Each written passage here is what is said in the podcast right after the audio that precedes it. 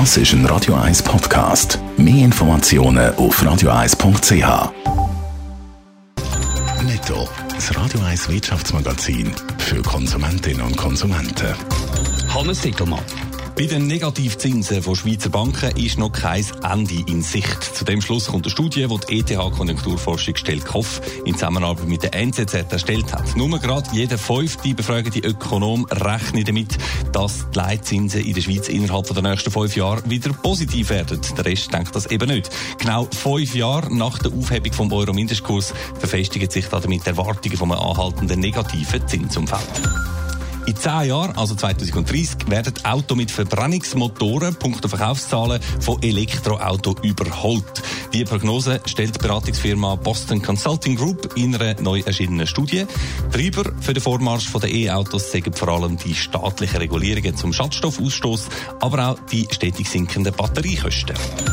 Das Flugverbot für den Unglücksflüger 737 MAX hat dem US-Hersteller Boeing eine rabenschwarze Bilanz beschert.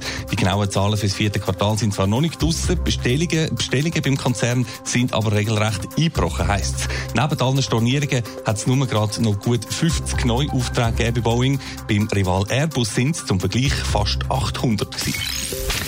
Wer innerhalb von der Schweiz am meisten verdienen der oder die muss auf Zürich arbeiten. Das war lange ein ungeschriebenes Gesetz. Gewesen. Jetzt aber sind wir offenbar als Zürich überholt worden, Hannes Dickelmann. Ja, der Anfangsbuchstabe Z, der ist zwar noch richtig und auch die Farbe blau-weiß im Wappen, aber neu ist eben der Kanton Zug und nicht mehr die Stadt Zürich an der Spitze der Löhne. Mindestens wenn man der Auswertung vom Tagesanzeiger Glauben schenkt, der heute erschienen ist. Da wird operiert und gerechnet mit Daten von der Plattform lohncheck.ch. Es zeigt sich, wer im Kanton Zug arbeitet, verdient am meisten und zwar unabhängig von der Branche. Ob privaten oder öffentlichen Sektor, ob Dienstleistungssektor oder Industrie, Tief- oder Hochlohnbereich, immer sind die Angestellten äh, Zug an der Spitze. Stadt Zürich folgt dann auf Platz 2, Platz 3 Stadt Basel, Platz 4 Stadt Genf. Zug also unangefochten an der Spitze. Was ist dort das Erfolgsgeheimnis? Gemäss Artikel sind es gerade mehrere Punkte, die da am kleinen Kanton zu gut, Kanton zu gut kommen. Allem voran die tiefen Steuern, die reihenweise grosse Unternehmen mit hoher Wertschöpfung anziehen. Dann auch die zentrale Lage und Nähe zu verschiedenen Landesteilen und damit im Zusammenhang auch die hohe Verfügbarkeit von qualifiziertem Personal. Also Zürich nur noch Platz 2 hinter Zug bei den Löhnen aber doch insgesamt auch immer noch auf der Sonnenseite innerhalb von der Schweiz.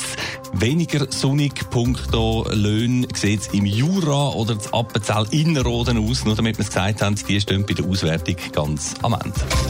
Netto, das Radio 1 Wirtschaftsmagazin für Konsumentinnen und Konsumenten.